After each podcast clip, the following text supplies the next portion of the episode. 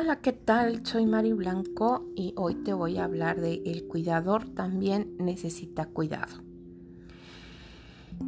Fíjate que ahorita que he estado mucho en cosas de tanatología me he dado cuenta que los cuidadores a veces son los que menos cuidado tienen, los que menos atenciones tienen, porque ellos se vuelven la persona principal para un enfermo, siendo enfermedad crónico-degenerativa o enfermedades terminales, pues eh, los cuidadores son los primeros y son los que tienen las cargas más grandes.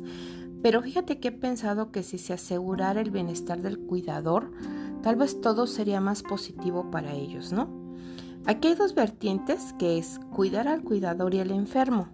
Yo pienso que es un dilema, porque por ejemplo es fundamental que el cuidador tenga su salud física y emocional en óptimas condiciones. Y bueno, en algunos países se logra ofreciendo a los cuidadores un servicio de formación y tanto de acompañamiento también para velar por esas personas que tienen a su cargo cuidar, bañar, alimentar a su enfermo, que puede ser desde un hijo con una edad muy temprana o puede ser un esposo, una esposa, un hermano, hermana, papás, primos y eso realmente a veces se le queda a una persona nada más como carga. Y en ocasiones es muy difícil pues que los cuidadores tengan ellos mismos, valga la redundancia, un cuidado, ¿no?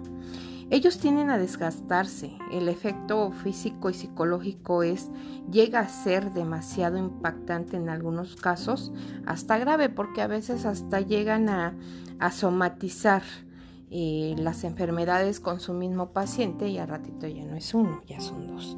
Entonces ahí es donde en algunos países se están preocupando por darles ese cuidado a los cuidadores y si ellos tienen apoyo y encuentran un balance y armonía en ellos mismos, claro que su conducta es cambiante para positivo.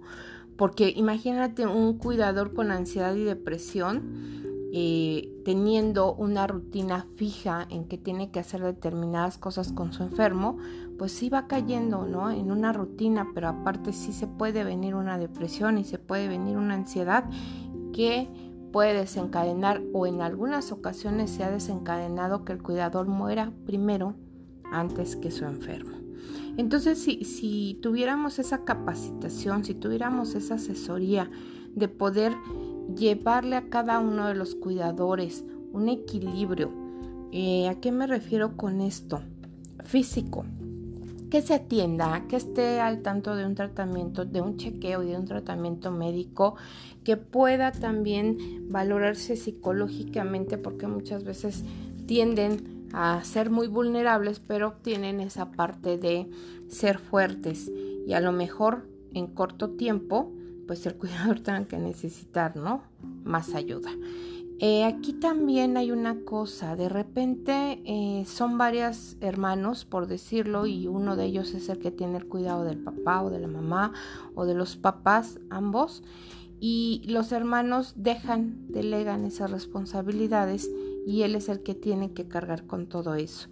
Eh, a veces se veía como un tabú, ¿no? Pero ahorita ya está como más enfatizado en pedir ayuda, en poder decir, a ver, necesito, tengo estas necesidades en aspectos físicos emocionales, refiriéndome a descanso, a distracción, a tener un momento tal vez para ellos, ¿no?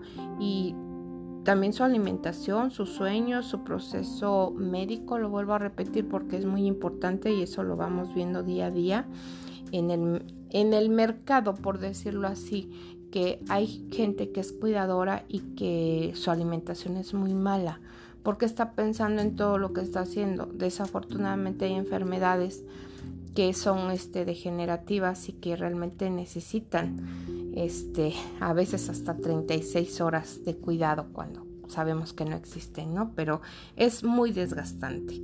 Ojalá y en nuestro país, en, en todos los rincones del país, se pudiera aplicar un proceso de acompañamiento a los cuidadores para que tengan y busquen su, su tiempo eh, para ellos, su descanso, su hasta tal vez su autocuidado, ¿no? Porque empiezan a, ser parte de el enfermo, aunque de repente se escuche muy burdo o muy fuerte.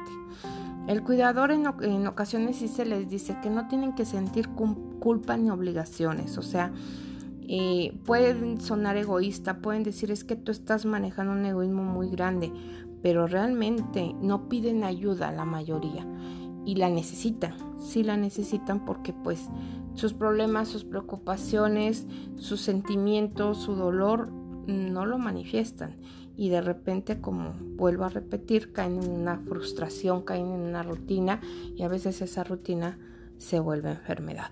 Entonces espero este que con este podcast de hoy si le demos importancia a los cuidadores, si tengamos en cuenta que, que ellos tienen que que llegar a un punto en el que su enfermo se hace parte tan de él que se olvidan de todo y cuando ya parte el enfermo, cuando ya no está en el plano físico con ellos, pues tienen que aprender a sanar, a crecer, a perdonar, a amar y también a trascender. ¿De qué manera? De que ya no están dependiendo, de que ya no están haciendo lo que vienen haciendo tal vez en días, tal vez lo que fueron meses o tal vez lo que fueran años. Los cuidadores necesitan mucho de cuidado, necesitan mucho de ser escuchados, de ser acompañados y de que ellos también no pierdan su identidad. Muchas gracias por escucharme. nos vemos la próxima semana. Tú escríbeme y yo te leo. Soy Mari Blanco. Hasta luego. The podcast you just heard was made using Anchor. Ever thought about making your own podcast? Anchor makes it really easy for anyone to get started.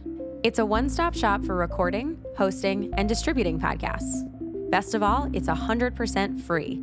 Sign up now at anchor.fm slash new. That's anchor.fm slash new to get started.